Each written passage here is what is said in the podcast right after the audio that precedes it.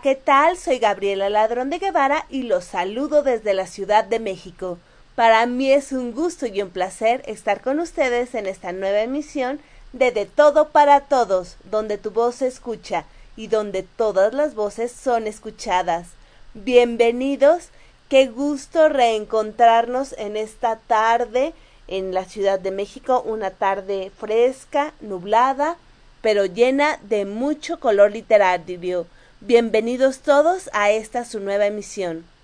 El día de hoy, 14 de noviembre de 2023, tenemos varios efemérides. El día de hoy es el Día Mundial de la Diabetes. ¿Por qué un Día Mundial de esta enfermedad? Para crear conciencia, hacer también que sea conocida la enfermedad, sus síntomas y sobre todo cómo prevenirla. Igualmente es el Día Internacional contra el Tráfico Ilícito de Bienes Culturales. Esto es esencial, ya que los bienes culturales pertenecen a las regiones, a los pueblos, a las personas donde son generados. Por lo tanto, el, eh, el traficar ilícitamente con ellos es un atentado contra la cultura y contra el patrimonio. También un día como hoy, pero de 1969, se lanzó el Apolo 12 desde Cabo Kennedy. También era un día nublado y lluvioso. Este, eh, este fue un hito importante en la carrera espacial. Igualmente, es un día interesante porque el día de hoy, en el 2010, Kesha la cantante, lanzó TikTok, su primer sencillo, no la red social, sino la canción de Kesha. Así que bueno, tenemos muchos efemérides el día de hoy. Y también tenemos un programa lleno de color literario con una invitada sensacional desde Colombia, también nuestras secciones fijas y sobre todo la interacción con ustedes. Cuéntenos qué tal les ha ido, qué están haciendo, cómo va su tarde, aquí en De Todo para Todos, donde tu voz se escucha.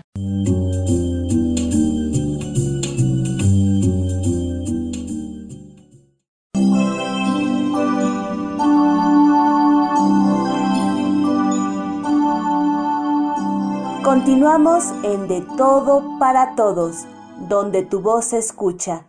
Aquí en Radio Alfa Omega, con su anfitriona, Gabriela Ladrón de Guevara.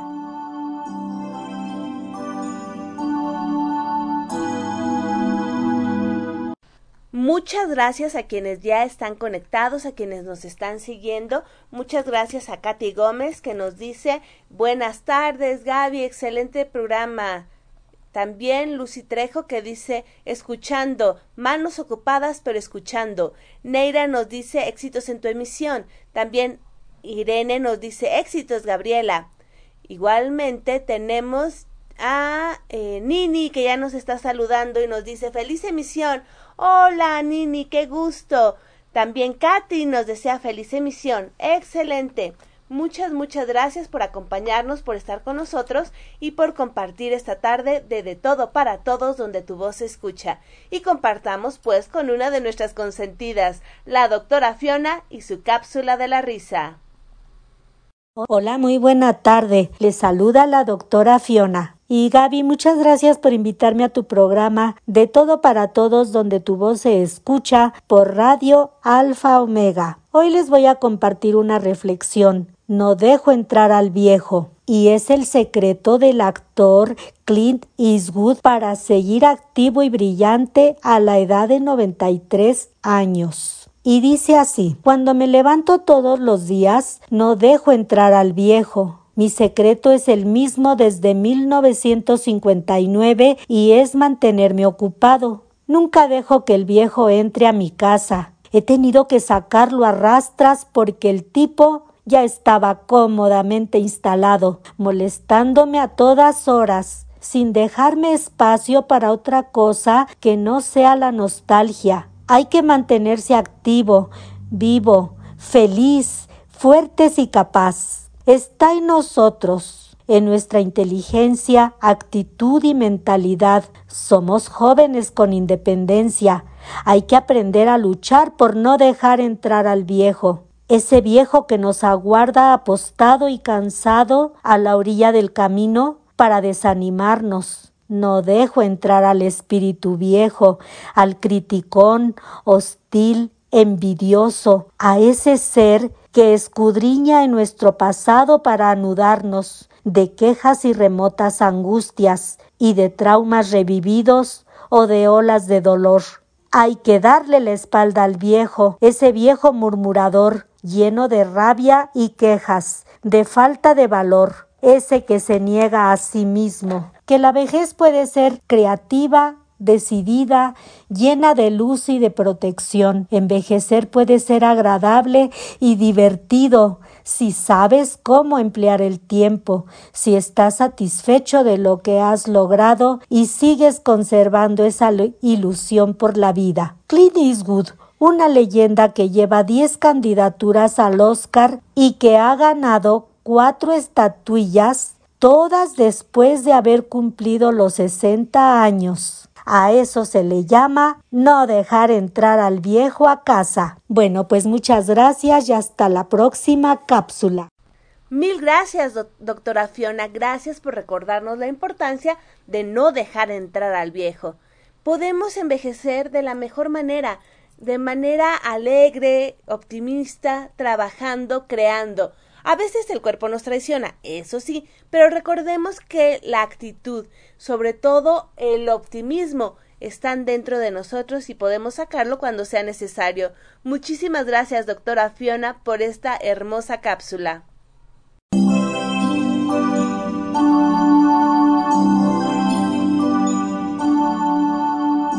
Continuamos en De Todo para Todos, donde tu voz se escucha.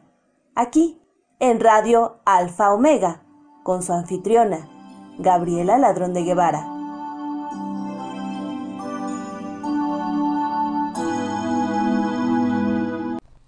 En esta ocasión, en De Todo para Todos, donde tu voz se escucha, como les comentaba, tenemos un programa lleno de color literario y también con su retroalimentación, con todos sus comentarios y sobre todo su escucha atenta.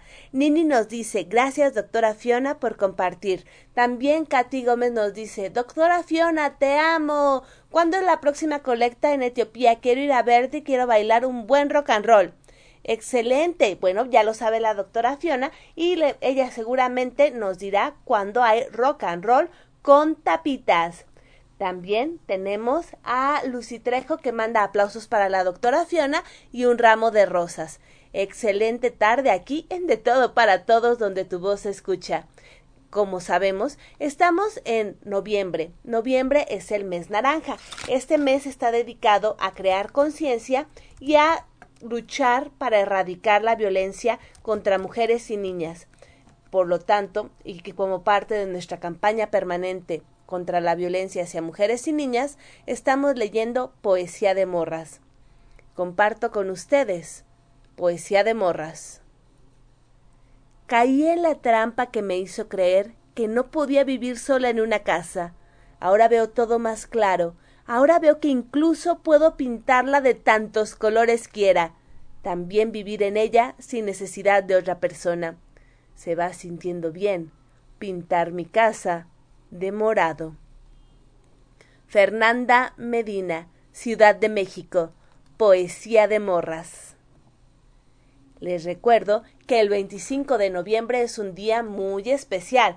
Sí, es el día del peatón, eso ya lo sabemos. Sí, es mi cumpleaños, también ya lo sabemos, pero también es muy especial porque es el día naranja, día para erradicar la violencia contra mujeres y niñas.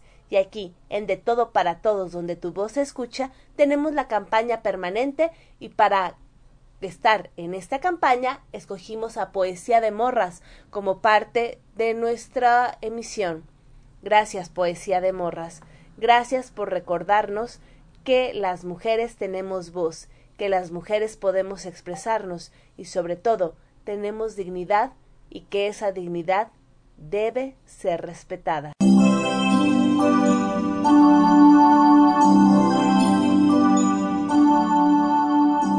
Continuamos en De Todo para Todos, donde tu voz se escucha. Aquí, en Radio Alfa Omega, con su anfitriona, Gabriela Ladrón de Guevara.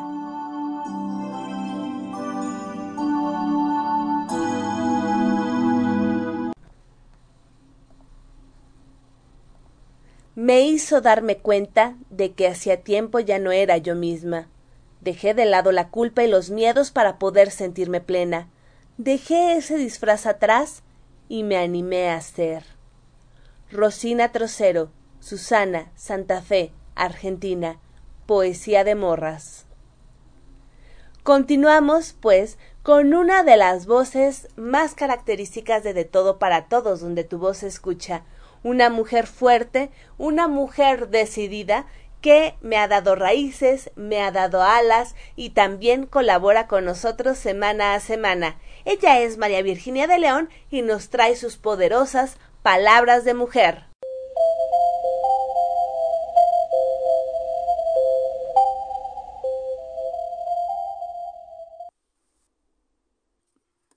Soy María Virginia de León desde la Ciudad de México y me da mucho gusto traerles esta cápsula, Palabras de Mujer, sobre Berta Benz, nacida como Berta Ringer. Fue una empresaria e inventora alemana, pionera del automóvil. Nació el 3 de mayo de 1849 en el seno de una familia acomodada en Pforzheim, Alemania. Gracias a la fortuna familiar, estudió todo lo que una mujer podía estudiar para la época. Aprendió mecánica junto a su padre en el taller de la familia y creció familiarizada con el mundo de los negocios. En julio de 1872 se casó con el ingeniero Carl Benz, convirtiéndose en su compañera de negocios. En 1886, la compañía obtuvo la patente alemana, su primer carruaje a motor, sin caballos, el Benz Patent Motorwagen un automóvil de tres ruedas con un motor de tracción de trasera. A comienzos de agosto de 1888, Berta sirvió como probadora de campo, viajando con sus dos hijos mayores hasta la casa de su madre, en el Benz Patent Motorwagen. El viaje de Mannheim hasta Pforzheim suponía un recorrido de unos 80 a 100 kilómetros. Ninguna persona hasta entonces había conducido un automóvil durante una distancia tan grande.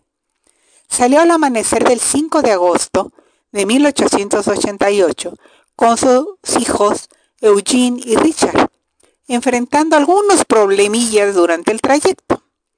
Entonces, el carburador del Benz Patent Motorwagen tenía un suministro de menos de 5 litros de gasolina, por lo que tuvo que encontrar ligroína, un disolvente de petróleo imprescindible para el funcionamiento del carruaje en una farmacia de la ciudad de Bienskolow. Conocía profundamente el funcionamiento del invento de su esposo. El auto utilizaba un sistema de termosifón para enfriar el motor, así que paraba en cada fuente para añadir agua fresca y refrigerar el mecanismo del automóvil. Una de sus pinzas para el cabello le sirvió para reparar un daño en el sistema de ignición. También arregló un cable eléctrico pelado con una de sus ligas y con un alfiler de su sombrero desatascó la tubería de combustible que se había obstruido durante el viaje. En el trayecto, una cadena de transmisión se rompió. Tuvo que parar y pedir la ayuda de un herrero para repararla. En el transcurso hasta casa de su madre, Subieron y bajaron varias cuestas. El motor no tenía suficiente potencia, por lo que Eugene y Richard tuvieron que empujar el automóvil algunas veces. Así, todas estas peripecias, Berta, Eugene y Richard llegaron a Forsheim al anochecer del 5 de agosto. Fue un largo viaje, lleno de esfuerzos, pero el trayecto sirvió para demostrar que el automóvil funcionaba. Permaneció durante tres días en casa de su madre y luego regresó a Mannheim, conduciendo nuevamente el Benz Patent Motorwagen. Su viaje no pasó desapercibido. Además de la publicidad conseguida, con su experiencia se realizaron numerosas mejoras al automóvil. Entre varias cosas, propuse la inclusión de un engranaje que facilitara la subida de cuestas y la incorporación de unos forros de cuero, más conocidas como pastillas de freno, para optimizar la potencia del frenado. Con los años, aquel automóvil siguió evolucionando y mejorando.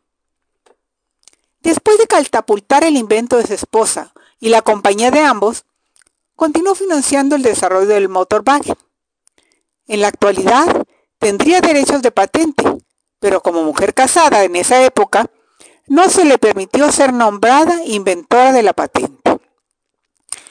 El 8 de marzo de 2019, con motivo de las celebraciones por el Día Internacional de la Mujer, Mercedes-Benz estrenó la película Berta Benz, el viaje que lo cambió todo. El film rendía homenaje a su viaje y contribución al desarrollo del automóvil. Murió en su villa en Landenburg el 5 de mayo de 1944. La familia se había mudado ahí en 1906 para construir un nuevo taller. La frase que inició todo fue... Muchísimas gracias María Virginia por compartir con nosotros las palabras de mujer de Berta Benz. Ya saben, sin una mujer sería imposible conocer el automóvil tal y como estamos acostumbrados a usarlo el día de hoy. Se la inventiva de una mujer que con su media, su alfiler, con su pasador, lograron arreglar y llevar a cabo a buen término este viaje, no conoceríamos el automóvil tal y como hoy lo conocemos. Mil gracias María Virginia por traernos las palabras de mujer, por darnos este regalo en este mes tan importante, el mes naranja, y recordarnos que las mujeres tenemos voz, pero también es muy importante recordar las palabras dichas por cada una de nosotras. Gracias María Virginia, gracias por compartir.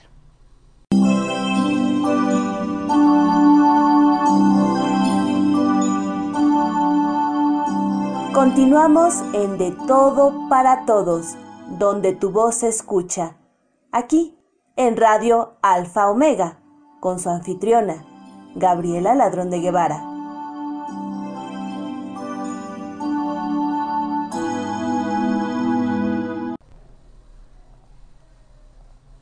Te busco, pero ya no te encuentro. No estás en la orilla de la cama ni en los bordes del sillón. Te busco, pero ya no estás junto al lavabo ya no vuelves al patio trasero. Quisiera saber dónde te fuiste, por qué dejaste tu café, por qué no te llevaste tu chal, por qué siguen tus dulces sobre la mesa. Te busco, bajo las tazas, junto al molcajete, cerquita del jardín. Te busco, pregunto por ti, y todos lloran.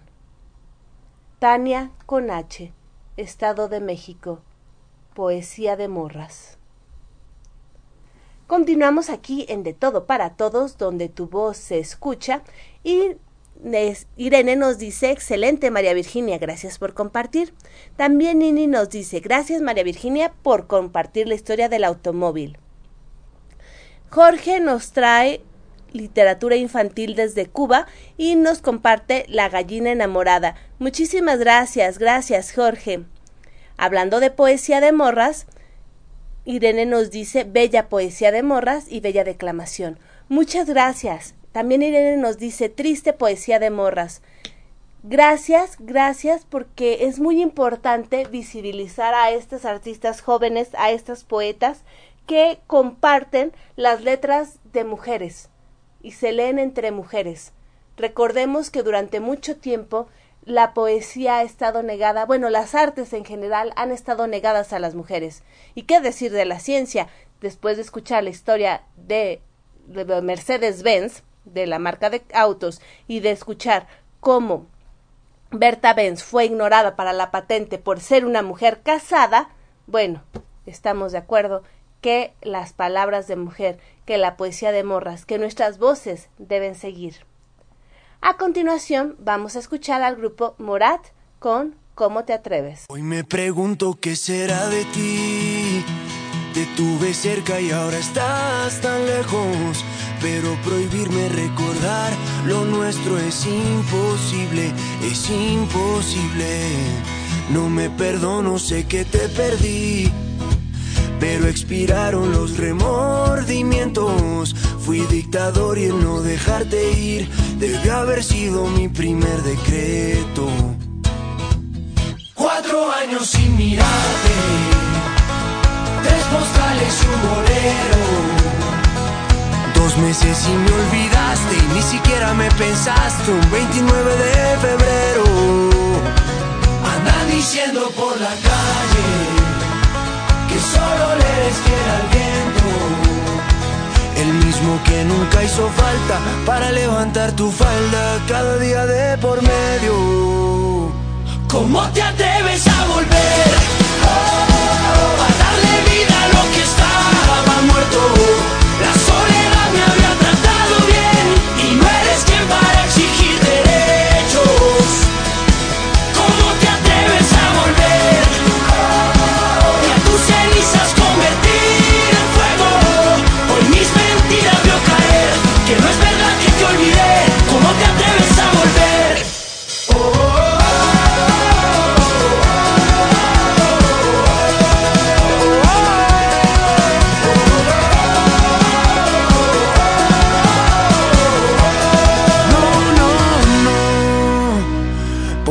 Volviste si te vas a ir? Tantas mentiras que al final no veo. Nunca fui bueno para distinguir. Al fin y al cabo siempre me las creo. Cuatro vidas me juraste. Tres te odio y un te quiero. Dos consejos para darte. Prefiero ser un cobarde que olvidarte de primero. Diciendo por la calle. Andan diciendo por la calle. Que solo le eres fiel al viento. Que solo le eres fiel al viento. El mismo que nunca hizo falta para levantar tu falda cada día de por medio. ¿Cómo te atreves a volver? Oh, a darle vida a lo que estaba muerto.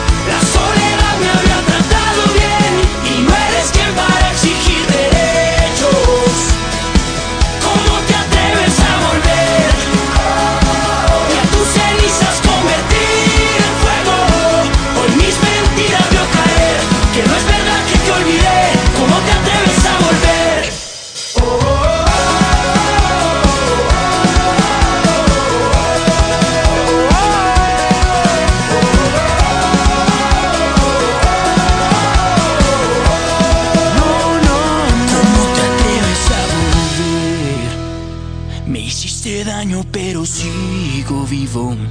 Contigo yo me acostumbré a perder. Mi corazón funciona sin latir. ¡No!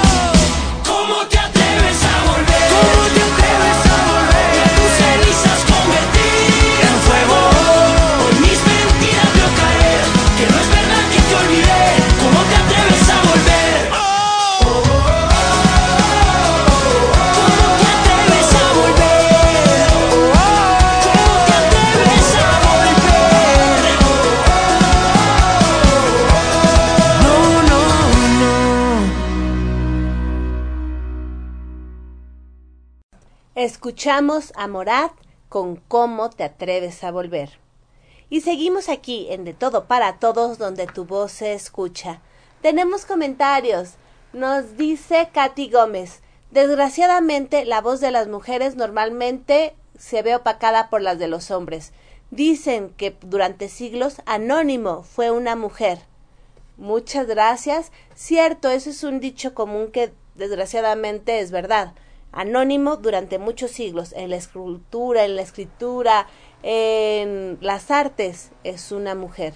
Muchas gracias por recordarlo, pero sobre todo, muchas gracias por hacer que nuestra voz se oiga. A continuación, aquí en De Todo para Todos, donde tu voz se escucha, tenemos a nuestro padrino Guillermo Holguín con su peculiar estilo narrativo que nos trae a algo mínimo, pequeñito. Mi nombre, Guillermo Holguín Castro. El día de hoy les voy a compartir un poema mínimo del gran poeta guanajuatense Efraín Huerta titulado Cuas. No fue una separación, ni siquiera un desgarramiento. Simplemente me dijo que me fuera. Muchísimas gracias, doctor Guillermo Holguín. Gracias por compartirnos uno de los poemínimos del maestro Efraín Huerta, creador de los poemínimos mexicano, que decidió que en pocas palabras, en pequeñas líneas, un poema puede decir mucho de manera redonda, perfecta y sorprendente. El doctor Guillermo Holguín es nuestro padrino. Es narrador, declamador, lector en voz alta y sobre todo un gran colaborador, talentoso y muy generoso de De Todo para Todos, donde tu voz se escucha.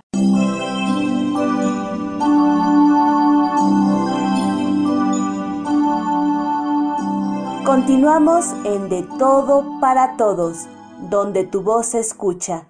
Aquí, en Radio Alfa Omega, con su anfitriona, Gabriela Ladrón de Guevara.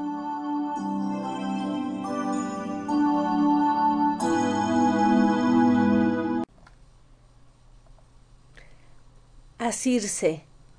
Tú eres el viento, yo la hoja, la pluma de un gorrión, la brisna que arrastras, oh viento, viento del sur, del norte, del este y del oeste.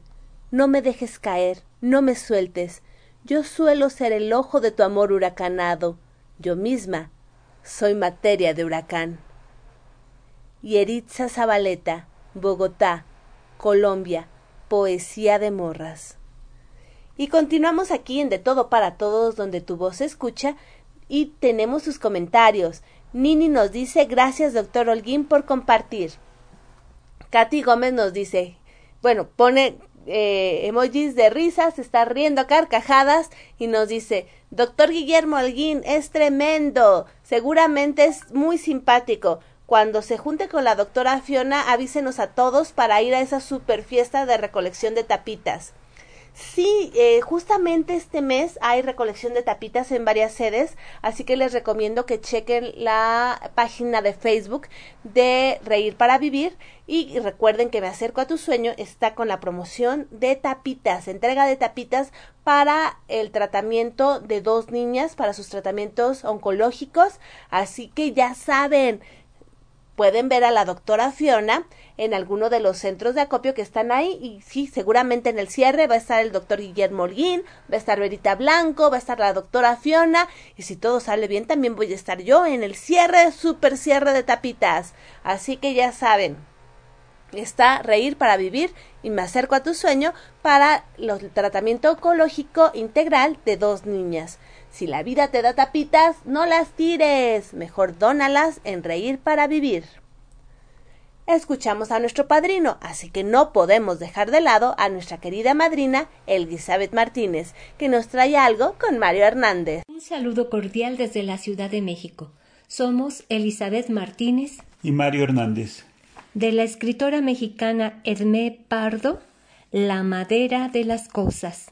En unas horas pasaría la mudanza y todo permanecía en su lugar. La casa estaba sin alteración alguna como la dejó un par de meses atrás cuando ignoraba si regresaría a ese sitio o no, casi como si aún viviera ahí y sólo se hubiera ausentado por unas vacaciones o un viaje de trabajo. En poco tiempo llegaría la mudanza y quedaba todo por hacer desempotrar algunos muebles, los que eran de ella, guardar libros y discos, escoger entre las cosas que adquirieron juntos y dejar otras, las que pensó eran más de él. Se sentía agotada, y aún no empezaban. Era el cansancio de las semanas anteriores, de cuando tomó la decisión. Parecía como si tratara de reconocer las paredes entre las que habitó durante cinco años y que ya no eran suyas. De ahí, de esa casa, ya nada iba a pertenecerle. ¿Las gavetas de la cocina también? También. No se las puedo dejar. Eran los muebles de la cocina de mi madre, la mesa de mi abuela. Son míos. Teníamos las manos negras y el pelo en desorden. Ella encendió otro cigarrillo y volvió a lanzar los ojos a las paredes. ¿No se me olvida nada? ¿Y la mesa rara que me gusta? ¿Dónde está? De veras, ahí está, Atrás de ese cartón, abajo de la lámpara. Era una mesa amorfa, con tres pies. La tabla y las patas se unían por clavos grandes y oxidados. La lijamos juntos, la clavó el hombre de la foto, la pintó ella.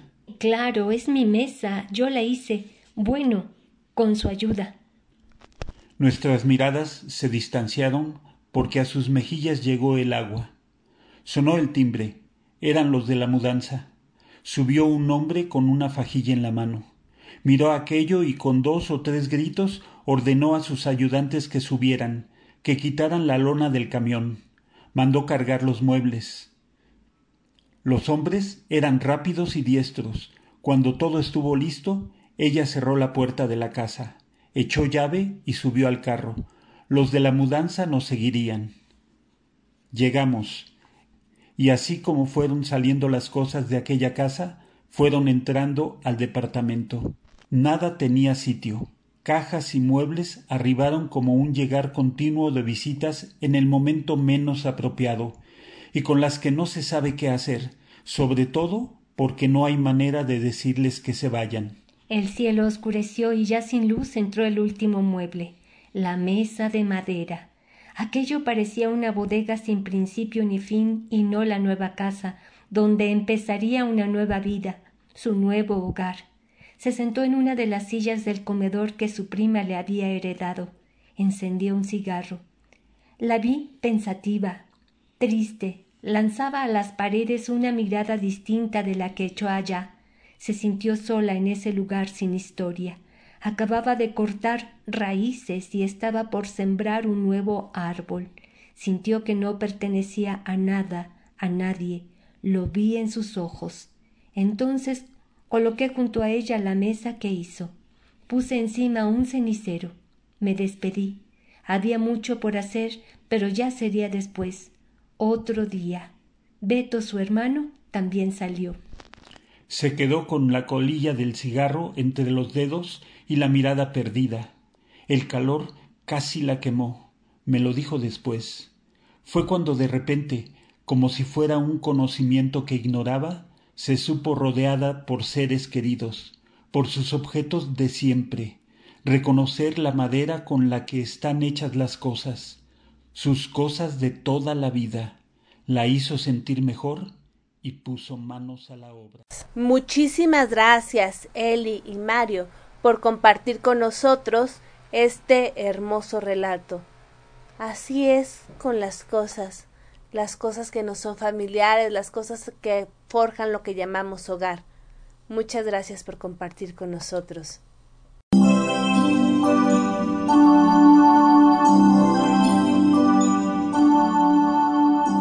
Continuamos en De Todo para Todos, donde tu voz se escucha. Aquí, en Radio Alfa Omega, con su anfitriona, Gabriela Ladrón de Guevara.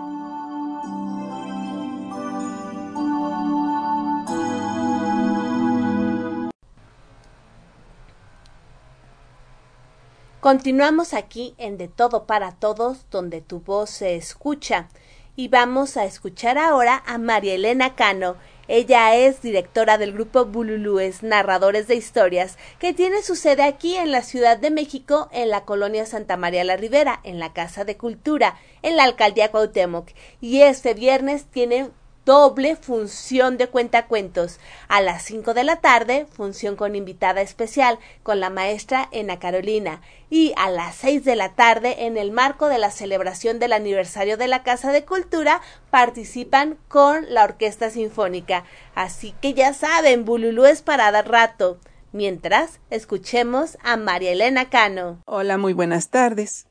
Yo soy María Elena Cano Hernández y es un placer poder participar en De Todo para Todos, donde tu voz se escucha, con su anfitriona Gabriela Ladrón de Guevara de León. Y les voy a compartir una fábula, El león y la cabra. Encontró un lobo a una cabra que pastaba a la orilla de un precipicio. Como no podía llegar a donde estaba ella, le dijo Oye, amiga, mejor baja, pues te puedes caer. Además, este prado donde estoy está verde y crecido. Bien sé que no me invitas a comer a mí, sino a ti mismo, siendo yo tu plato, contestó la cabra. Moraleja, conoce siempre a los malvados, para que no te atrapen con sus engaños. Muchas gracias. Muchísimas gracias, María Elena. Qué buena moraleja. Hay que conocer quién nos invita a comer. No vayamos a terminar siendo el plato principal de su cena. Muchas gracias por compartir. Y les recuerdo, doble función de Bululúes este viernes en la Casa de Cultura de la Colonia Santa María la Ribera. Además, el jueves a las 5 de la tarde, María Elena Cano presenta su libro, su primer libro, Cuentos para Imaginar. Así que ya saben, a las 5 de la tarde, el jueves, en la Casa de Cultura de la Colonia Santa María la Ribera, María Elena Cano presenta su libro. Todos invitados. Gracias, María Elena, por compartir con nosotros.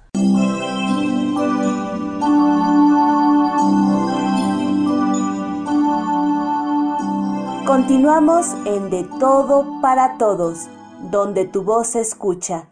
Aquí, en Radio Alfa Omega, con su anfitriona, Gabriela Ladrón de Guevara.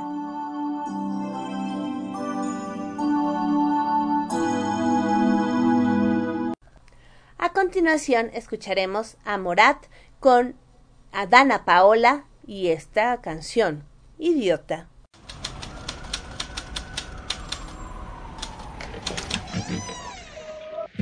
Maldita sean las 3 de la mañana, cuando a la puerta tu recuerdo llama.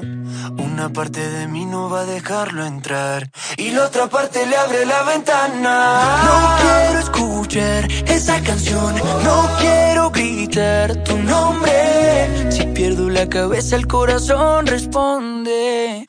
Yo nunca te olvidaré y no tiene sentido intentarlo. Porque un amor Porque un amor así solo llega una vez. Yo nunca te olvidaré. Y tu recuerdo me está matando. Y aunque un amor así no llegará otra vez. Como un idiota sigo buscando. Aunque te sigo llamando, sé que yo tengo la culpa de decir adiós. Y para que te grito, ven, perdóname. Dime de qué me sirve malgastar mi voz. Si vas a perdonarme y no vas a volver. Date la vuelta. Miente y di que sientes algo cuando me doy la vuelta. Y aunque lo intenté, Todos me dicen que paciencia, que te pongo a prueba con mi ausencia. Pero nadie ve las consecuencias de que este juego no salga bien. todos me dicen que paciencia, que te ponga a prueba con mi ausencia. Pero nadie ve las consecuencias. Porque nadie entiende que Yo nunca te olvidaré y no tiene sentido intentarlo. Porque un amor así no llegará otra vez. Porque un amor así solo llega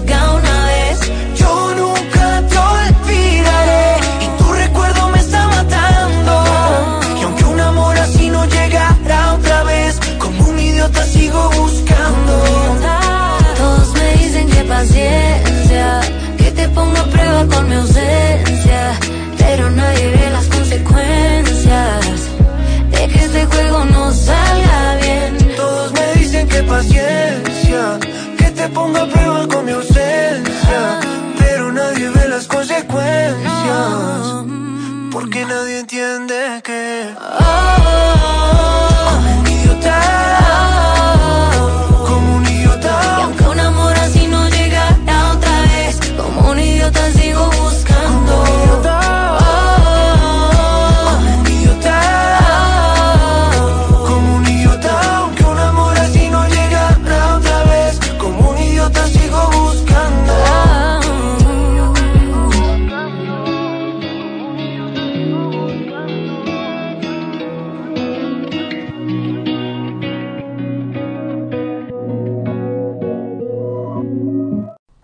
Escuchamos a Morat con Dana Paola con Idiota.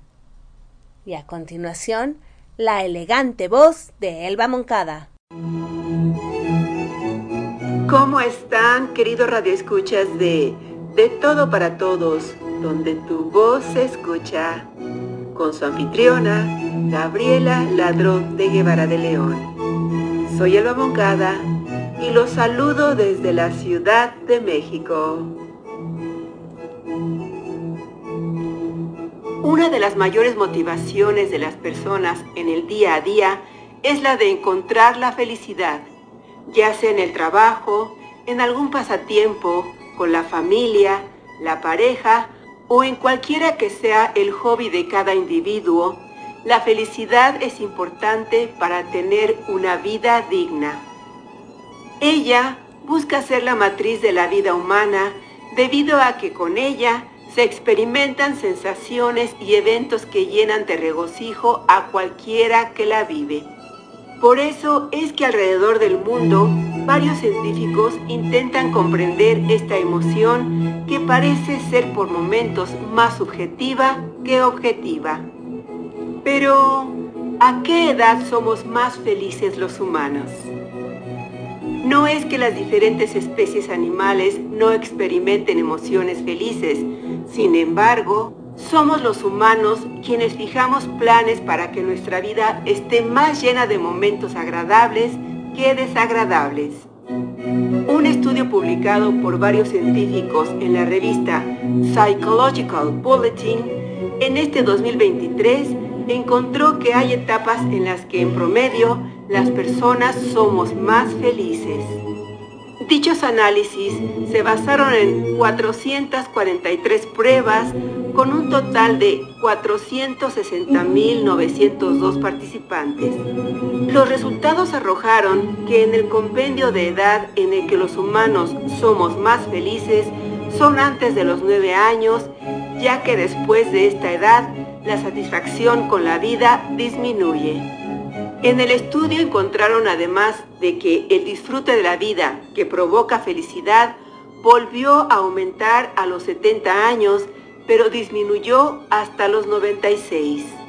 Nuestros resultados mostraron que la satisfacción con la vida disminuyó entre los 9 y los 16 años.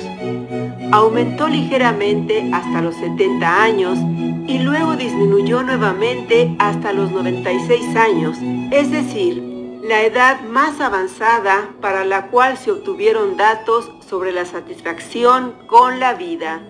Se lee en el estudio. Con este dato, podemos establecer que la etapa adulta es cuando las personas experimentan menos satisfacción con la vida, lo que dificulta llegar a sentir eso que interpretamos como felicidad. Gracias Rao, Radio Alfa Omega, por el espacio que siempre nos brindas. Hasta la próxima.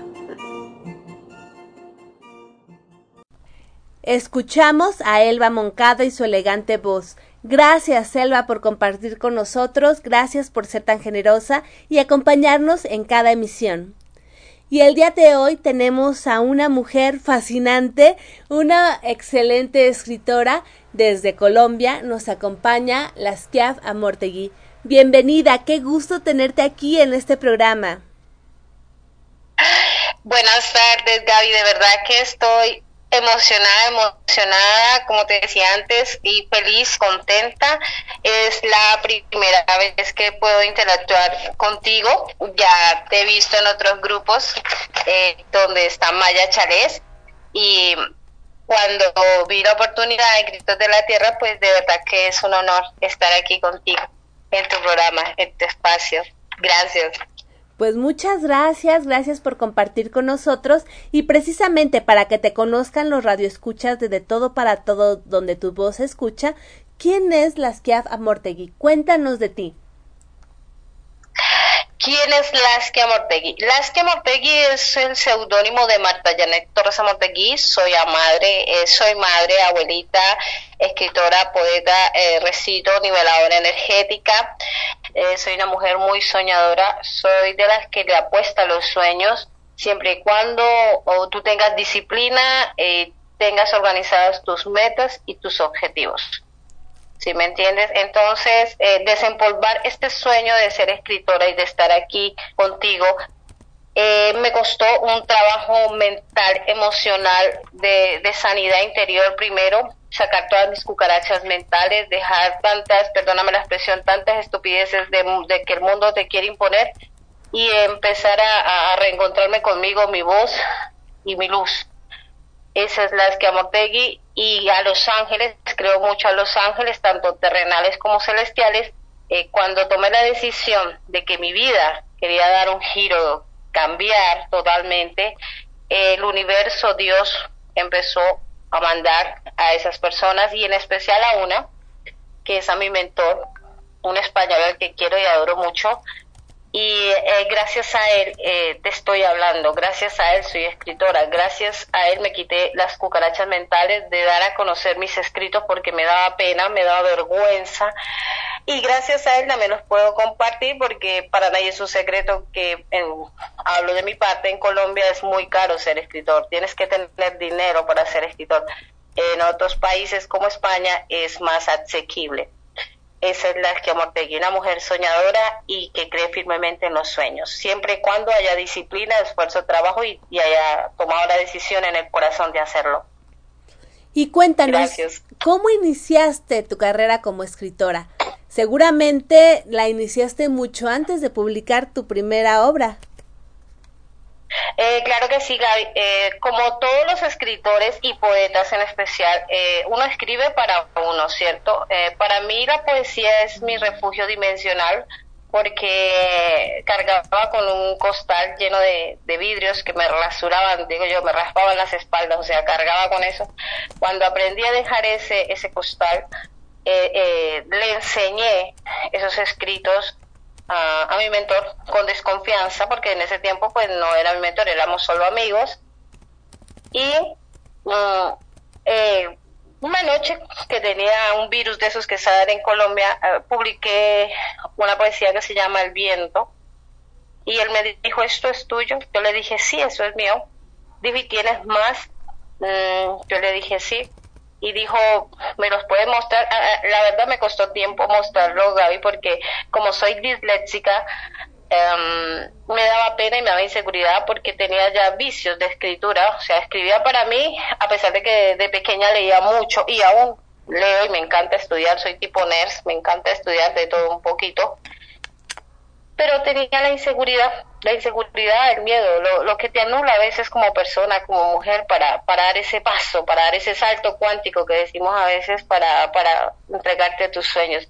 Cuando dejé el miedo, con los ané, la vergüenza, la pena, las cucarachas mentales, esas que, que a veces nos infunden desde pequeñas, eh, ahí empecé a creer en mí.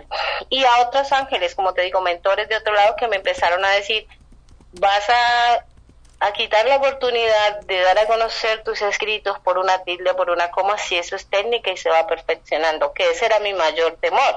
Y bueno, por mi leche sigue siendo mi, digamos que mi, mi, mi reto, es mi reto personal cada día y cada vez que escribo.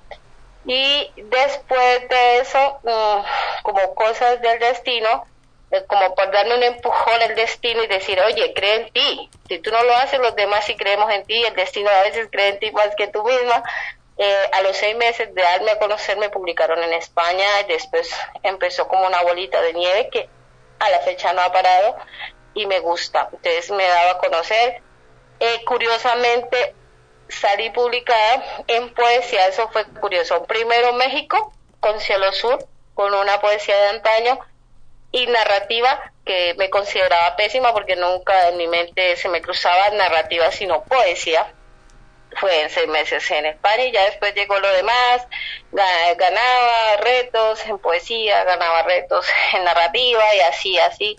Me fui capacitando con mentores argentinos y españoles, ya me llegaron invitaciones de grupos, ya grupos de poesía, así me daba a conocer y mentores y embajadores, sobre todo embajadores culturales a los cuales les ha gustado mi trabajo, ellos han hecho que me dé a conocer en otras partes del mundo que te digo, Gaby, yo nunca lo imaginé, como ha sido India, Bangladesh, eh, Australia, Nueva Zelanda, China, eh, me, ocupé un tercer puesto en China, eh, obviamente aquí en Latinoamérica también, pero eh, nunca, nunca ambicioné que mis, mis letras llegaran como a Irlanda o, países así, no, Grecia, no, no, o sea, no, no iba para allá, pensaba Colombia, Latinoamérica y paré de contar. Y, y mis, mis escritos los han compartido. En cada puntito de los continentes hay una Laskia Mortegui, entonces eso fue una gran base para antes de publicar la novela que se llama La jaula de las mariposas, que obviamente pues, se vende más en España y en, el resto de Europa porque pues mi mentor es de allá y se ha impulsado, pero próximamente estoy muy feliz porque la voy a traer a Colombia, que va a ser como el regalo de, estas fiestas de Navidad, como cierre de año. Entonces ha sido un proceso bonito, arduo, y apostándole y a creer. Obviamente con base eh, eh, en el miedo, no te lo voy a negar porque al principio tenía mucho miedo, pero al quitar esa venda y dejar ese miedo, que es el que te da Milana, eh, vienen cosas bonitas. O sea, siempre nos adelantamos a lo peor, pero cuando te das cuenta que no, que hay cosas más bonitas, y ahorita en este tiempo, después de tres años, porque cumplí tres años como escritora, digo, wow, wow, wow, y, y el camino ha sido muy bonito. Gracias. Sí, es increíble lo que nos cuentas y sí, muchas veces el reconocimiento no llega en el país ah, en el que somos, nuestra patria, sino puede llegar primero fuera, pero después seguramente viene ese reconocimiento, ese conocimiento, ese compartir con nuestros compatriotas. Y cuéntanos, mencionaste la antología Gritos de la Tierra. ¿Qué enviaste a esa antología? Wow, a esa, eh, a esa antología envié unos relatos fantásticos. Soy muy amante de la fantasía y de la ciencia ficción. Y cuando hubo la primera convocatoria de Los Gritos de la Tierra, em, tenía listo el primer relato que se llama La leyenda, es un poquito largo, pero no alcancé, se me pasó el tiempo. Bueno, para yo pensé que se me había pasado el tiempo, pero ahorita en la segunda convocatoria yo le escribí a Estela, le dije, Estela, por favor me avisas por si se me pasa, porque eh, yo tengo bastantes compromisos más que todo así virtuales y utilizo la noche y a veces el tiempo no me da. Ella me dijo, claro que sí, ella me lo envió y fue una, una, una, sorpresa muy bonita porque Estela me dijo, oye, las que de verdad que tus cuentos son muy buenos y me dejó los tres cuentos, me dejó los tres cuentos. Y si gustas te voy a leer uno que se llama El Clan, que es una historia, eh, bueno, yo respeto mucho las creencias y los conceptos que la gente tiene sobre la evolución, pero pues respetable, entonces yo en cada en cada relato trato de dar a conocer mi, mi concepto que tengo de, toda esta locura que llamamos planeta Tierra. Entonces, eh, hay un relato que se llama El Clan, que también fue ganador en otra plataforma argentina. Eh, yo estoy muy agradecida, te digo, Gabriela, con los argentinos. Eh, los argentinos tanto compañeros como seguidores han acogido mucho mis letras, tanto en poesía como en narrativa. No, no sé qué les gusta, pero me ha ido muy bien en Argentina. Argentina ha sido un wow. Eh, si me presento me va muy bien, eh, si recito me va muy bien. Entonces agradecida con los con los compañeros de Argentina, porque a veces son los mismos compañeros que te recomiendan, tanto de Uruguay, Paraguay y Chile. Muy agradecida con ellos también. Entonces, eh, vamos con el clan, si me permites. Adelante, por favor. Dice, historias ocultas de la tierra, el clan. Los cielos sucumbieron aquella noche. Todo se tornó en un caos, un silencio aterrador. Algo no muy bueno iba a ocurrir, y más al observar las acciones de nuestros padres. Por primera vez en muchos siglos desde la creación, dejaron las jaulas abiertas, murmuraban entre ellos y luego partían desesperados dentro de sus naves. El planeta quedó sin las luces de fuego. Los vientos danzaron arrastrando todo. Incluso algunos guardianes empezaron a llorar mientras los gritaban, corran, huyan, busquen refugio en las montañas para que no perezcan. Todo fue tan confuso, no sabíamos qué hacer. Uno de los más sabios se arrimó y me susurró, huye a la cueva del sur, de pronto, ve a resguardarte con los tuyos. Me entregó unas tablas talladas que contaban nuestros orígenes y la llegada de ellos. Luego me abrazó y se marchó. Mi clan y yo nos resguardamos en la caverna que al entrar se cerró. Escuchamos gritos despavoridos, pasamos una noche eterna y oscura. Cuando mi barba cubrió todo mi rostro, las estrellas asomaron junto con la luna. Al salir todo era limo, estábamos solos, nuestros creadores ya no estaban para dirigirnos. Entendimos al observar el firmamento que aquella soledad era el inicio de nuestra libertad, una libertad que mal aprovechamos para destruir a nuestra madre tierra. Las que Gracias. Muy bonito y tiene esos tintes fantásticos, también la parte de volver a los orígenes, volver a la tierra. ¿Cuál fue tu inspiración? Mi inspiración es que yo siempre he creído que nuestro planeta, bueno, respetando, ¿no? Porque igual cada cabeza es un mundo y pues también quiero que me respeten mi posición. Yo siempre he creído que nuestra Tierra ha sido habitada por otras culturas. De, de hecho, ya la ciencia está comprobando por las antigüedades que ya, hemos dicho, quedamos desubicados ya con tantas reliquias que ya parecen que son del, del paleolítico, o sea, mejor dicho, ya se perdieron las bases científicas. Eh, sobre otras culturas, yo pienso que éramos como una especie de esclavos, esclavos, entonces eh, bajo ese criterio de esclavitud sobre el diluvio o la edad de hielo o, o aquel desbordamiento de los mares, me basé en ese, en ese relato, donde ellos huyeron y nos dejaron ya para que nosotros habitáramos y tomáramos el control, que es donde yo creo que fuimos libres, porque eh, yo pienso en un inicio que fuimos creados, pero para ser esclavos. Obviamente creo en Dios, en el Dios Todopoderoso, pero creo que hubo gente que suplantó ese poder y eso me parece nefasto que ha sido una gran venda para la humanidad que lo hayan suplantado gente de carne y hueso que no que no que no viene el caso llamarlo Dios. En base a eso hice el relato.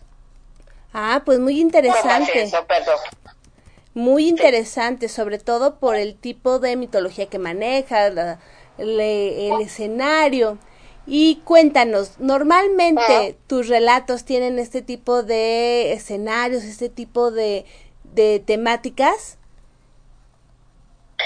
No necesariamente. Lo que pasa es que, mira, yo soy de alma científica, yo soy científico frustrado, yo quería ser astrónoma, amo las estrellas, amo la arquitectura, la arqueología, a, mí me encanta la historia, soy tipo nerd, en mi cabeza tiene que estar en constante, o sea, aprendiendo algo, o sea, por lo menos eh, me gradué de locución para mejorar la voz y recitar mejor las poesías, pero sin embargo me hago un diplomado, por lo menos ahorita quiero gestionar mejor mi tiempo, entonces voy a estudiar un diplomado de, de, gestión de tiempo y así. Entonces cuando me inspiro me puede inspirar un vallenato, si es en poesía, una bachata, una situación o algo que yo esté sufriendo o algo que haya visto. Ya con la narrativa, eh, te cuento, tengo raíces gitanas, digamos que a mi flash, soy vidente también, eh, en base a mi flash, con base a mi flash, eh, empiezo a escribir. Y porque cuando yo veo flash, esos relatos siempre salen publicados o ganan. ¿Sí me entiendes? Pero si tú me dices, eh, las que escriben relatos, yo te lo hago, pero si no veo ese flash, esa magia, no gano. Entonces, eh, hay de desamor, hay erotismo, Ah, hay de creencias, hay de drama. Soy muy buena para el drama, soy buena para la superación porque es algo que está innato en mí todo el día, porque considero que eh, tanto hombres como mujeres hemos sido esclavizados de una u otra manera, incluso por nosotros mismos, hasta que nos desprendemos de eso, podemos abrir las alas. Entonces son muchos matices, son muchos escenarios. Me cuesta el terror y la comedia el terror, no sé, he, ganado eh, en terror, he sido también clasificado en antologías en México, que lo agradezco por Sara Elena, en una antología de terror, pero te cuento que me costó porque no, no, no resueno con eso. Más bien con los psicóticos sí, pero con el terror no. Y comedia me cuesta porque creo que mi dislexia me, como que me afectó esa parte de, de, de comedia porque yo miro programas de de chistes y no me hacen reír y lo único que me ha hecho reír y admiro mucho es a Cantinflas y a, y a Didi. Son los únicos seres en el planeta que me hacen reír. De resto, yo para reírme es, es como complicado, sobre todo cuando leo un programa sobre comedia. Entonces me, me cuesta, la verdad, me cuesta. Aunque mi gran reto sería hacer una comedia, ¿no? Pero ya llegará ese momento y estoy trabajando para eso. Excelente. ¿Y tendrás alguno de tus poemas para compartir con nosotros? Eh, sí, hay uno que es un homenaje a la poesía, otro que es un poquito erótico. Traje un repertorio diverso, otro de superación personal, sobre el empoderamiento de la mujer y otro sobre análisis, porque hay que analizar en el planeta donde vives, porque hay gente que no analiza, simplemente vive ya de ese estilo. Entonces, pues no sé, Gaby, tú me dirás por dónde nos vamos. Pues mira, ya que estamos en noviembre, el mes naranja, ¿qué te parece si compartimos de los poemas de empoderamiento femenino? Bueno, hay uno que es cuando tú terminas una relación sentimental y te das cuenta que eh, ya no es lo mismo ese se llama altar. Ven a ver. Está la flor que también es muy lindo y está volar. ¿Cuál nos vas a regalar el día de hoy? Tú dinos. Estoy aquí con uno que me encantaría, que se llama altar. Es un simbolismo mm, que me gusta, mm, me gusta trabajar mucho con los simbolismos eh, para que la gente haga como esa empatía. Hay gente que no, no los logra entender, pero la mayoría los entiende. Bueno, nos vamos con altar. Hoy recuerdo el altar donde dejé lágrimas y decepciones. En aquel altar abandoné momentos amargos ocasionados por ti. Altar donde pese a mi dolor tuve que dejarte. Mi corazón forzado sufrió por ti. Estuvo frágil y no entendía dependía de ti. Inocente te añoró. Bendito altar donde por fin enterré mis recuerdos y los tuyos, malos momentos llamados felicidad. Felicidad que anhelo encontrar en un nuevo altar, donde tú no podrás hacerme daño. Llené de valor mi razón y sané las cicatrices de mi alma. Mi corazón reaccionó y se cubrió de esperanza y sin remordimientos te cerró la puerta del olvido. Gracias. Muchísimas gracias, gracias por compartir con nosotros. Y qué diferente es tu poesía de la narrativa.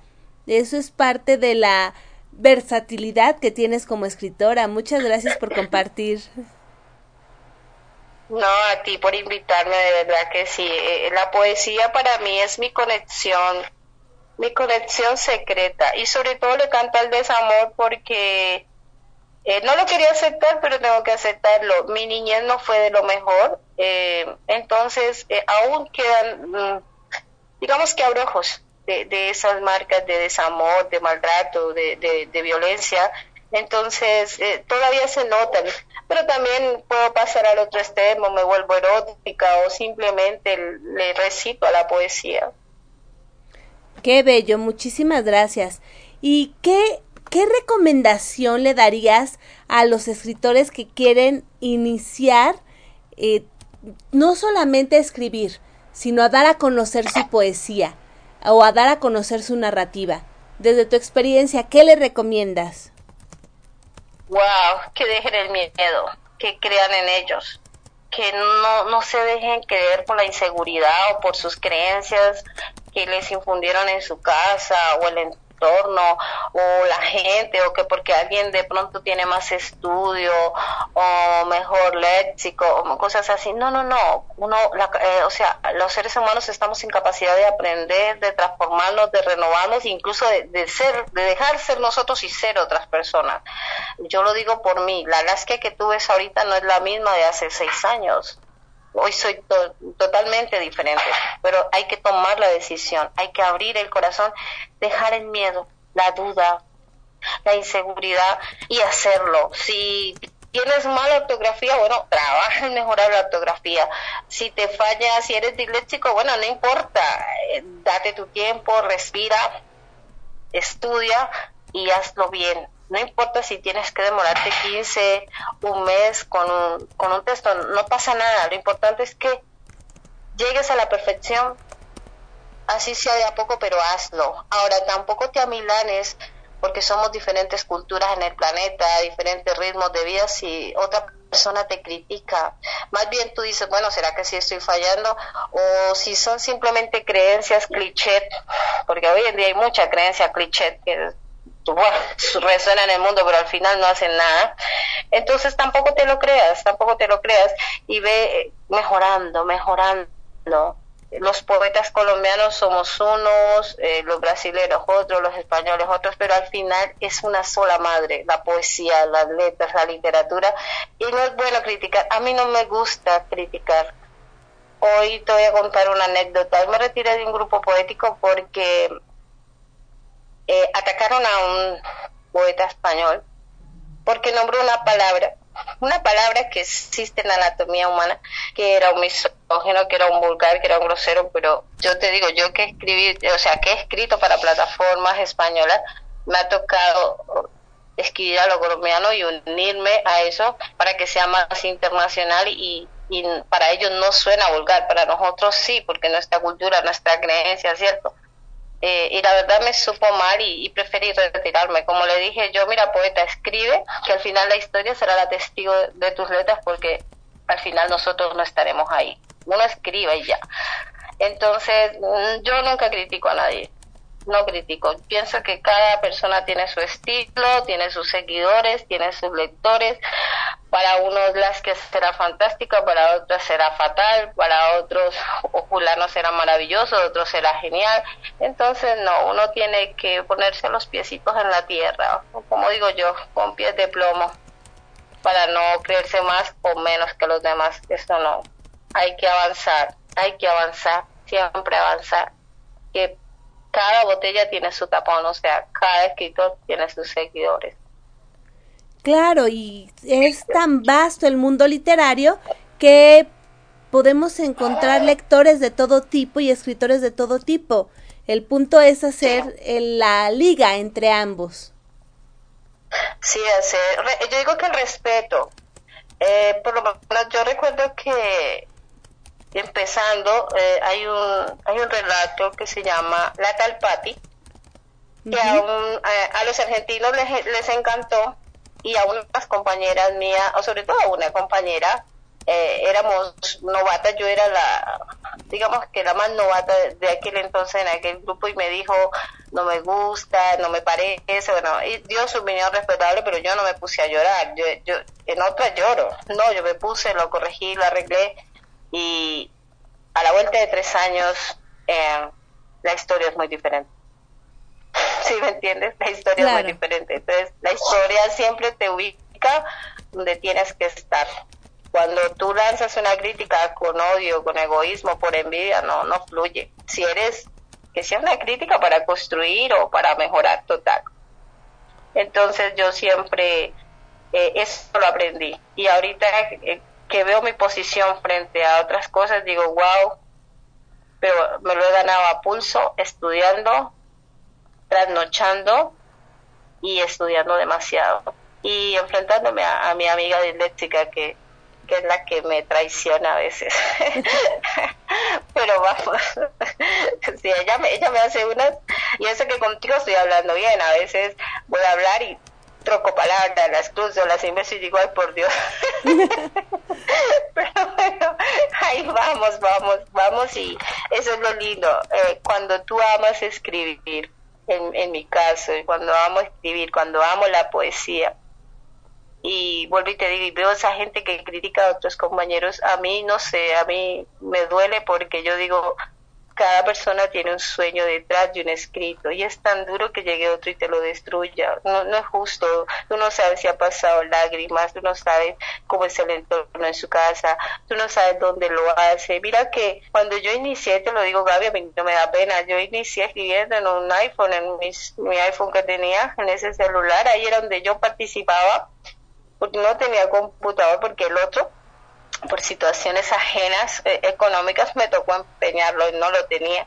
Llegó un amigo de Estados Unidos y él me regaló el computador donde hoy en día trabajo y entonces eh, no es fácil llegar, destruir y dañar sin saber la historia, de la historia, de la historia que hay detrás de cada historia que tú le mandas a un, a un escritor o a un poeta. Por eso soy muy respetuosa de eso, porque muchas veces no sabemos qué hay detrás. Cuando estudié locución ahorita, eh, vi también muchos compañeros que, que, se conectaban con el, celular, a veces de baja gama y, eran personas que, que se esfuerzan. Entonces uno tiene que no reírse, no burlarse, sino admirarlos por la capacidad que tienen de salir adelante, de que no se rinden, de que así sea mano los hacen los trabajos y los mandaban por un WhatsApp si no los mandaran por un Word. Entonces hay que quitarnos un poquito esas vendas como tan, tan ignorantes al final de burlarnos de los demás, de clasificar a los demás, de estratificar a los demás y a veces dejarnos colocar la etiqueta. Todo el mundo puede, todo el mundo puede surgir, eh, eh, solamente que hay que encontrarle la comba al palo, buscar ese punto, ese clic para que te enlaces con la vida y surjas si tu éxito es ser feliz siendo ama de casa, pues sélo, pero sé la mejor. Si tu éxito es ser poeta y quieres que lloren, pues que lloren. Sí, sí, sí, eso es lo importante, que todo, que cada momento tenga, eh, que des tu 100. A lo mejor en ese momento no, de tu, tu máximo es el 90%, pues dalo, ese es tu 100% en ese momento independientemente de cualquier eh, crítica y sobre todo lo que mencionas, la empatía. La empatía se me hace esencial. No sabemos los otros escritores eh, de dónde sacan su inspiración, cuál es su detonante, ni su historia personal. Entonces la empatía es muy especial, muy importante. Sí, sí, total, el respeto no es solo atacar y porque te crees que porque tienes un doctorado o eres no sé qué y es que no me parece. O sea, la verdad es que esta tarde cuando me salí de ese grupo literario que me invitaron y me escribieron ahí todo el cuento, pero al ver esta situación yo dije, no, esto no va conmigo, esto no resuena. No, no, no, no me gusta que atropellen a la gente no me gusta que se crean lo que no son, porque al final somos hormigas en este inmenso universo, por Dios. Nunca vamos a saber todo. Yo me moriré ignorante y lo soy ignorante. Y como escritora me falta más bien el 99.99, solamente viene un uno. El día que sea una excelente escritora, yo creo que rebasaré hasta los universos, pero mientras tanto, mm, estoy aquí hablando contigo y no he rebasado todavía gran, nada, me falta un montón pero ya estamos aquí, que hubiera sido imposible en otras circunstancias coincidir. Y hablando de esas coincidencias, ¿tendrás algún otro texto para compartir con nuestros eh, radioescuchas y que te conozcan, que, que coincidamos en, esa, en ese intercambio, en esa comunicación poética? Claro que sí, te voy a recitar un momento poético que nació para la poesía. Nuevamente vuelve y juega en, en un taller de argentinos. Bueno, tú sabes, Argentina me jala. No soy argentina, pero me jala. Porque han sido muy lindos conmigo y esto fue un taller a un excelente poeta que para mí es wow, wow. Pero ella me invitó y, y esta poesía nació en homenaje a la poesía y se llama Poesía. Poesía te siento revolotear en mi razón. De repente arrancas mi vientre y lo reargulles. Sales como estrella fugaz, atravesando el universo de letras, hechizando la tinta y el papel. Y los invisibles manejan mis manos mientras ellas danzan al compás de la inspiración. Poesía, te apoderas de mi alma y mi corazón, enmarañas mi mente, la sumerges, la pierdes, la haces vivir. Entonces ella empieza a soñar, llorar, reír, amar hasta morir. la arrastras más y más hacia ti. Poesía, te apoderas hasta mis huesos, sucumbo ante tu pluma y sacas a la luz la debilidad de mis miedos, mis anhelos y temores. Luego te vas. Poesía, ¿dónde estás? Poesía, ¿dónde fuiste? Poesía, ¿qué has hecho? El viento susurra. Poesía, te hizo poesía. Gracias, Laskia. Qué bello, muchísimas gracias. Gracias por compartir con nosotros. Y es una hermosa definición de poesía que se nota que sale de tu corazón. Muchas gracias por compartir. No, a ti, Gaby, por esta hermosa oportunidad. De verdad que sí.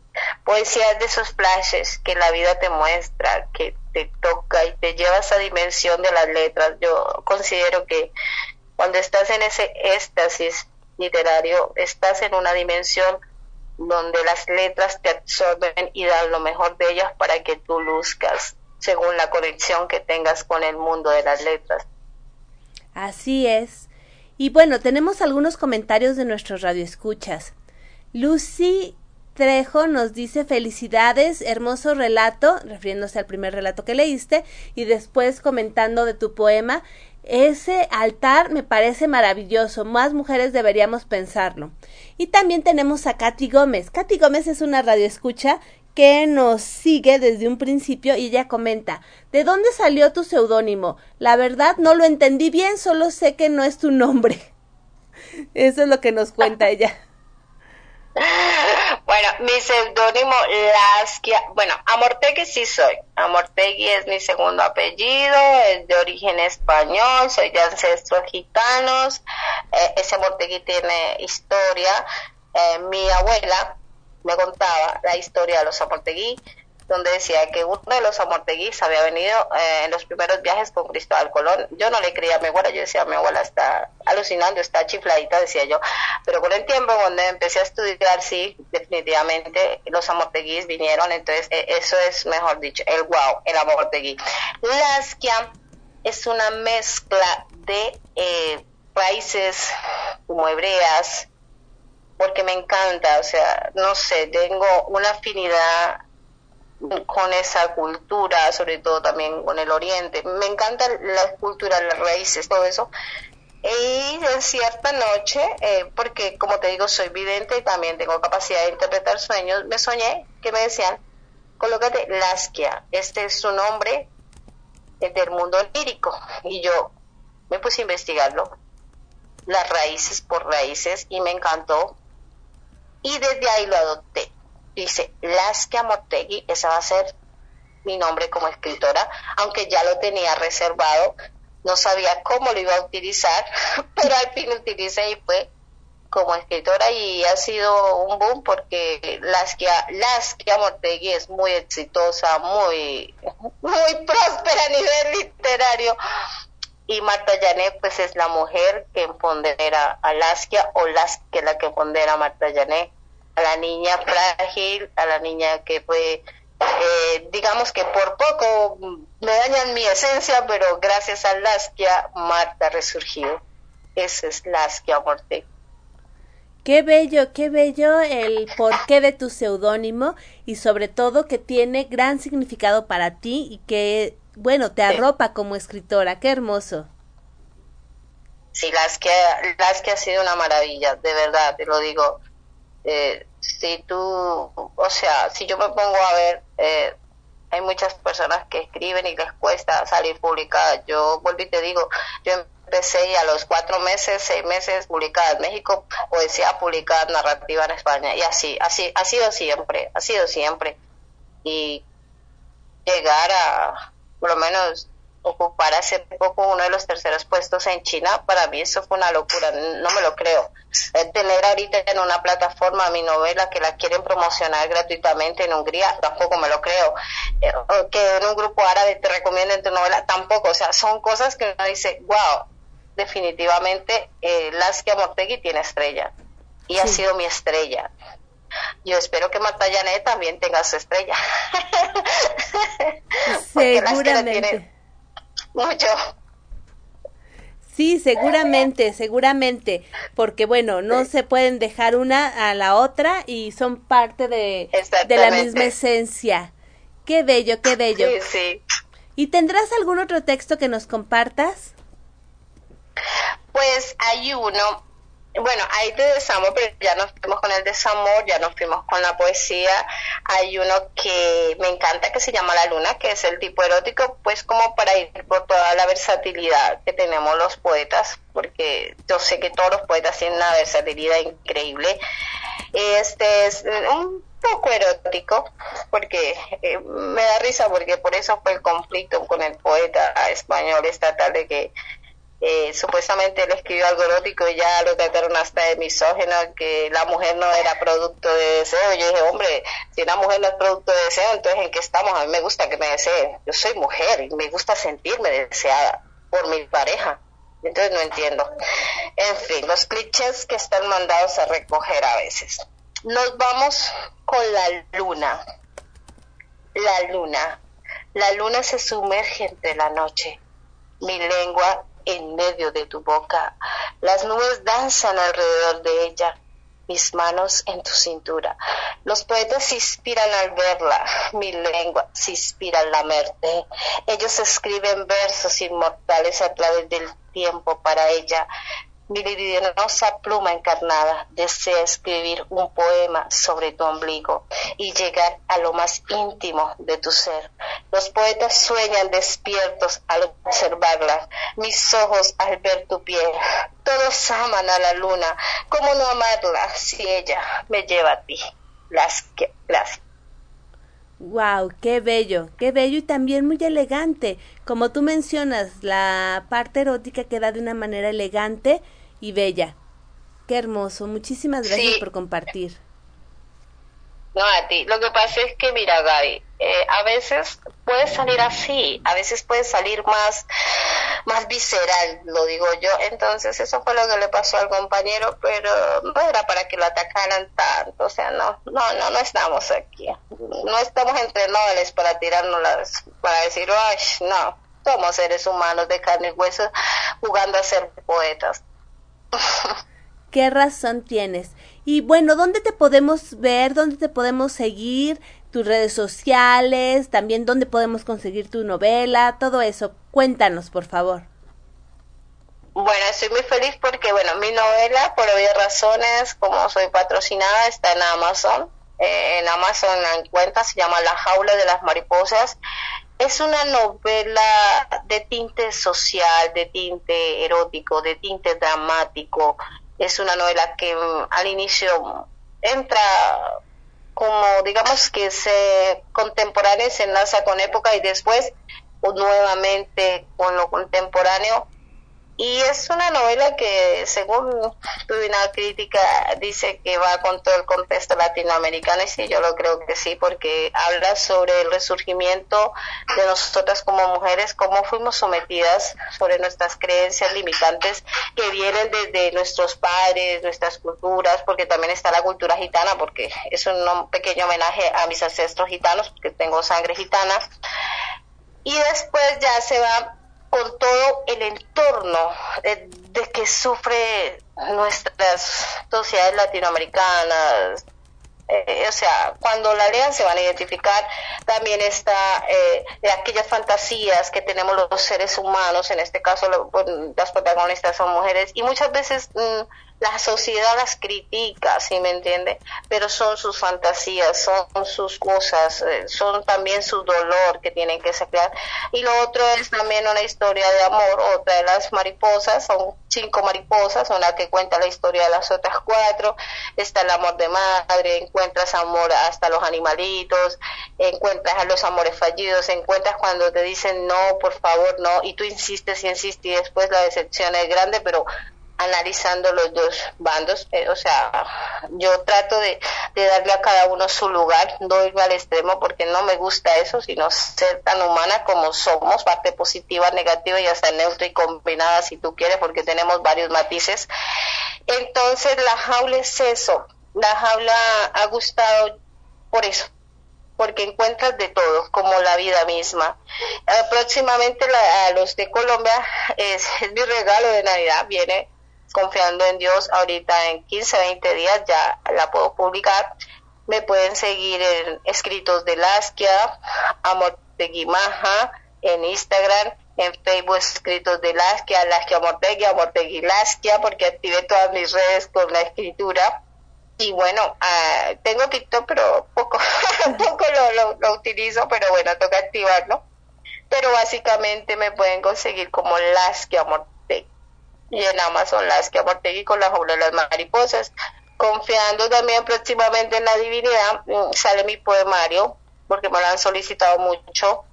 Eh, vamos a ver si alcanza a salir en diciembre, sino para regalo de cumpleaños en febrero y un libro de superación personal porque me encanta la motivación. Yo soy niveladora energética, he trabajado con mujeres bastante tiempo, y las escucho, las oriento y fuera de eso hacemos nivelaciones a, a, respiración magnética, lo que llaman los científicos, entonces mm, logro que su emoción por medio de la respiración vaya saliendo sus tristezas, su llanto, como, es como si se quitaran vendas internas. Entonces, eh, con base a eso voy a escribir ese libro porque las mismas clientas me dicen, ¿por qué no lo haces? Si tú das buenos consejos, eres guías bien, aunque para mí soy un desastre, pero para con los demás soy una maravilla. Entonces estamos con esos proyectos y Roja, Roja que es de tipo ya policíaco porque me, eh, me gusta mucho la acción y eso me encanta. Entonces, confiando en los hilos invisibles, vamos a ver cómo salen todos esos proyectos. Excelente, pues esperemos que pronto tengamos estas primicias aquí en De Todo para Todos, donde tu voz se escucha, y que presentes con nosotros esos libros, esos proyectos, también tu trabajo en diferentes antologías, y bueno, que sigamos eh, compartiendo, que sigamos llegando a varios lugares con esta, eh, con la poesía. Y bueno, tenemos algunos comentarios. Nini, Irene, te mandan palomitas. Katy Gómez manda aplausos y rosas. Lucy Trejo manda aplausos y dice felicidades, que vengan muchos éxitos. Pues bueno, aquí siempre tienes los micrófonos abiertos. Qué bueno que pudimos compartir el día de hoy, que gracias a la antología Gritos de la Tierra 2 pudimos encontrarnos, conocernos y sobre todo intercambiar eh, experiencias de esta manera tan hermosa. Muchísimas gracias por acompañarnos aquí en De Todo para Todos, donde tu voz se escucha y donde todas las voces son escuchadas.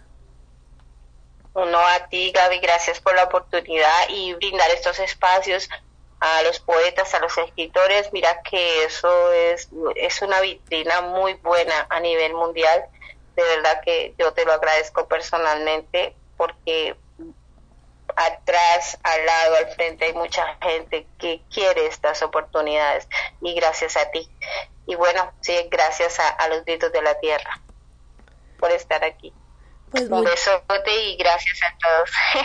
Gracias. Espero en una próxima oportunidad. Así será. A ti.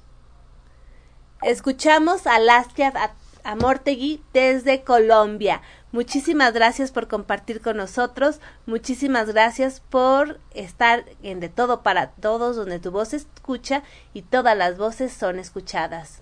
A continuación escucharemos a Morat con Cuánto me duele.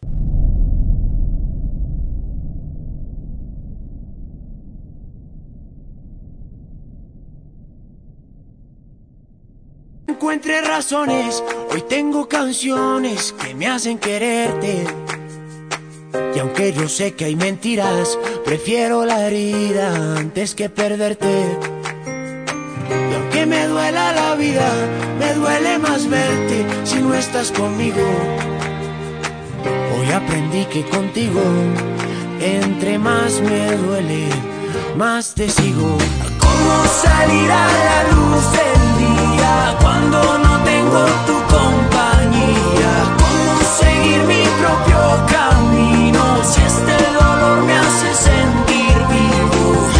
Y no sé cuánto, no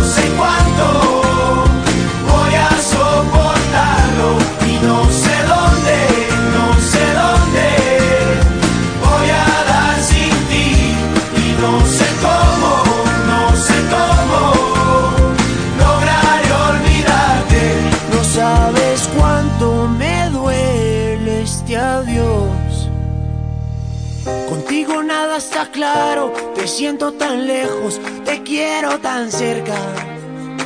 Y aunque me quede sin nada, te quiero dar todo aunque no lo merezcas. ¿Cómo salir a la luz del día cuando no tengo tu compañía?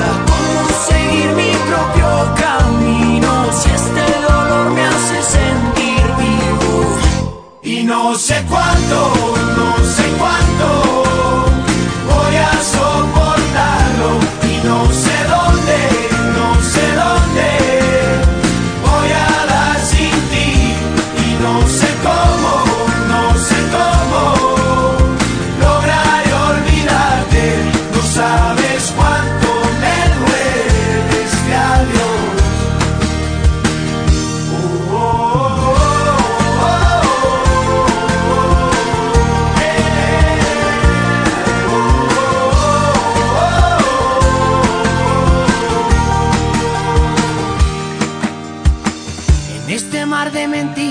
seguro algo bueno se puede pescar.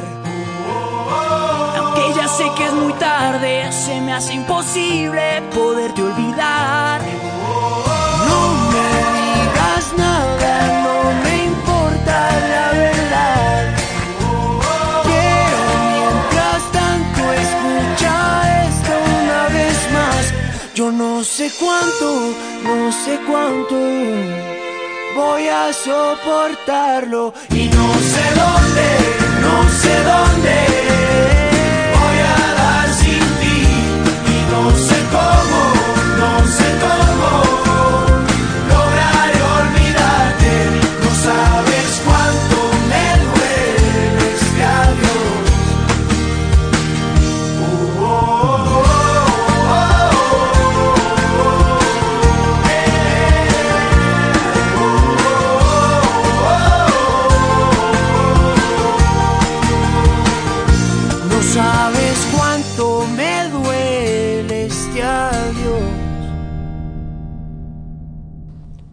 Escuchamos a Morat con Cuánto me duele.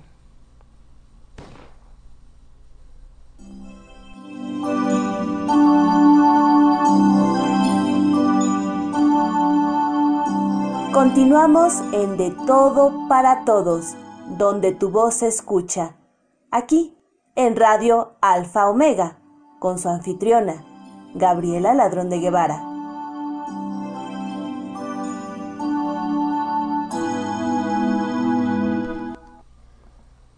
Llorar es importante para regar el corazón, nuestra raíz.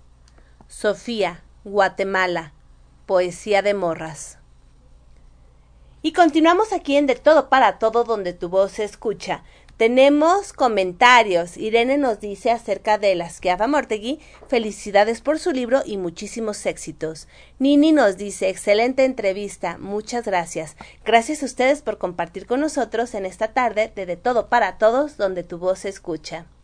A continuación, desde Argentina, nos acompaña Laura Barbalace. Hola mi querido México, hola mi querida Gabriela Ladrón de Guevara, soy Laura Barbalace y esta vez quiero compartir una poesía de Pedro César Malvigne, escritor argentino, que describe en este poema lo que significa el amor y espero que lo puedan disfrutar conmigo. Se llama Yo te llevo en mi ser. Yo te llevo en mi ser, hostia sagrada, comulgando contigo, a Dios lo siento. Cual la hostia eres nibia, inmaculada, y purificas a mi sentimiento. Hostia sin mancha, alba cual nevada, llevándote en mí, experimento de dicha una sensación lograda, con el candor con que acaricia el viento. Te llevo en mi ser, cual en un sagrario, gozo contigo en goce sin horario. A Dios lo depositas en mi ser y logras con tu incólume pureza impregnarme de una suave terneza que estremece a mi alma de placer. Autor Pedro César Malvigne. Muchísimas gracias, Laura. Laura, por, gracias por compartir con nosotros esta hermosa poesía argentina. Y seguimos aquí en De Todo para Todos, donde tu voz se escucha y sobre todo todas las voces son escuchadas. A continuación, vamos con nuestra queridísima Tita Muñoz. Solo te vi un instante. Ibas como los pájaros, sin detener el vuelo, sin mirar hacia abajo. Cuando quise apresarte en la red de mis manos, solo llevaba el viento un perfume de nardo, y ya lejos, dos alas, borrábanse en ocaso. Oh visión que brillaste como fugaz relámpago, oh visión peregrina que, cual ave de paso, cruzaste por el cielo de mis soñares vagos. Tras ti, cual mariposas, mis anhelos volaron, y aún tornan del viaje que soy fiel y te amo, te amo con locura, porque en tu vuelo rápido no viste que se alzaban hacia ti mis dos manos, porque ante mí pasaste, como sueño fantástico, porque ya te extinguiste como los fuegos fatuos. Oh aparición divina, bella porque has volado, no retornes del viaje, yo con pasión te amo, porque fuiste en el cielo de mis soñares vagos, solamente dos alas y un perfume de nardo. De María Enriqueta Camarillo a una sombra, en voz de Tita Muñoz, todos los derechos reservados de autor. Muchísimas gracias, Tita. Hermoso poema que nos recuerda a una poeta mexicana, María Enriqueta Camarillo, que muchas veces se ve olvidada, pero que sin duda tiene obras que llegan al corazón, como esta que nos has compartido. Mil gracias, Tita, y un abrazo.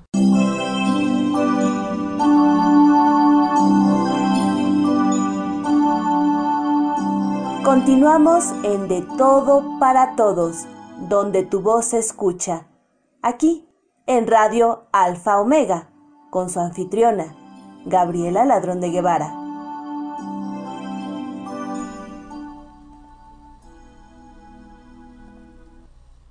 Autorretrato.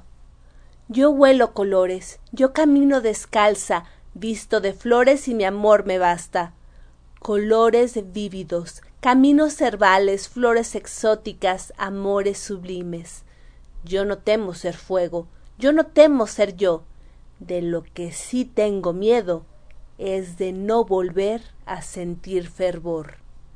Jimena Alarcón, Estado de México, Poesía de Morras. Continuamos aquí en De Todo para Todos, donde tu voz se escucha y tenemos comentarios. Irene nos comenta, bellísimo Laura, gracias por compartir. También nos dice, cerca de Tita Muñoz, qué bello poema, bellísimas letras, nos dice Nini acerca de Tita Muñoz, gracias por compartirlo.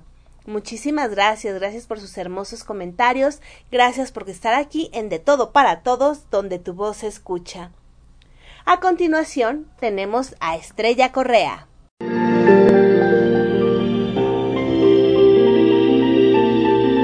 Te quise lo mejor que supe, intentando que fuera feliz, dándotelo todo de mí, haciendo lo que pude. Perdoné todas tus faltas inventando nuevos caminos, intentando dibujar tu destino, mientras lloraba mi alma. ¿No me supiste valorar? Aprovechándote de mi nobleza, ocultando que tu verdadera naturaleza me era incapaz de amar Ahora ya nada existe de la historia que me prometiste sin final. El rencor te ha llegado a dominar. Sigue la ruta que elegiste. Ya he roto todas las cadenas, volviendo a recuperar la libertad que con tu egoísmo quisiste secuestrar. recobrando el pulso de mis venas. Ha desaparecido aquella mujer que apartaste de tu vida, porque al mostrar mi rebeldía, no me supiste entender.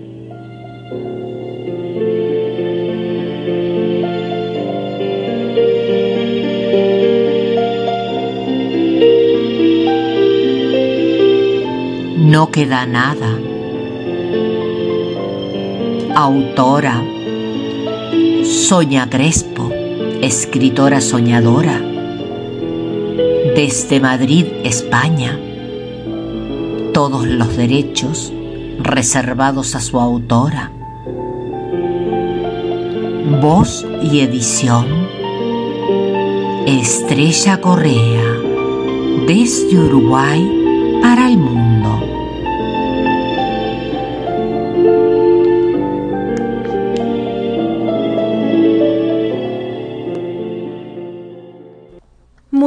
Muchísimas gracias Estrella, gracias por compartir con nosotros este hermoso poema de Sonia Crespo. Escuchamos a Morat con las cometas siempre vuelan en agosto.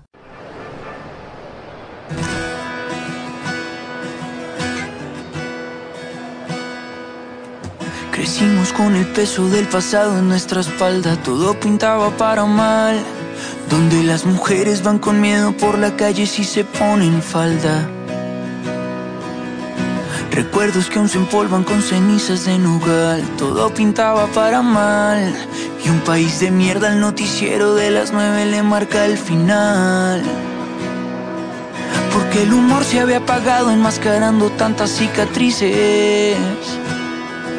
Difuminando la promesa de que llegarían tiempos felices un avión era un sinónimo de fuego prendido en el aire. Sé que rendirme a las condenas del pasado sería ser cobarde. Seguro que entre la locura hay ilusiones enterradas. Aunque la noche siga oscura y todavía no vemos nada.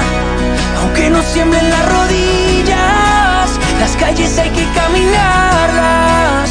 No hay una sola pesadilla que es inmune a terminarla.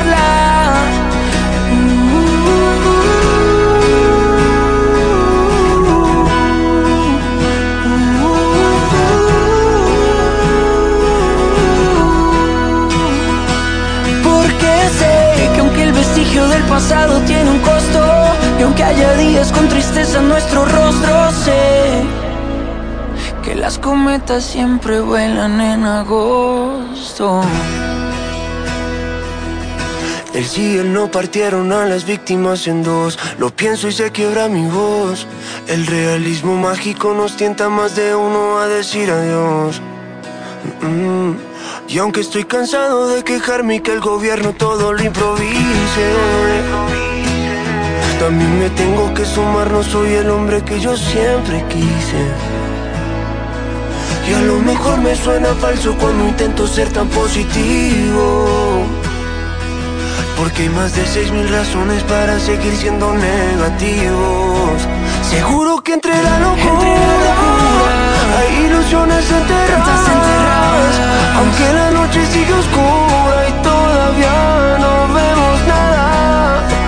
Aunque no siembre las rodillas, las calles hay que caminarlas. No hay una sola pesadilla que se inmune a terminarla.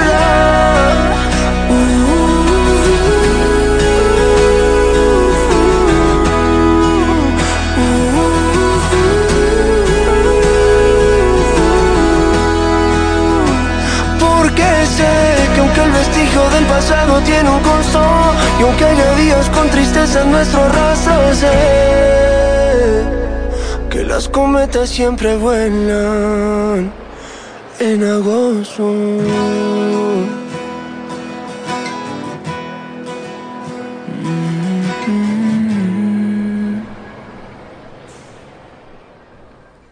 Morat con las cometas siempre vuelan en agosto.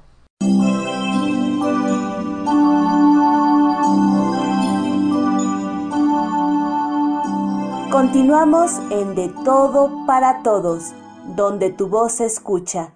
Aquí, en Radio Alfa Omega, con su anfitriona, Gabriela Ladrón de Guevara.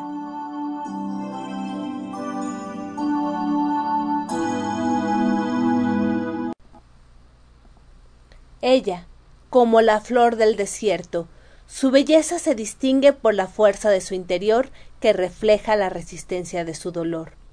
Sobrevivir al incesante clima y a través de sus heridas, ser agua para otras, es lo que da fervor al corazón de la hermosa flor. Viti Alifet, Ciudad Juárez, Chihuahua, Poesía de Morras. Tenemos comentarios.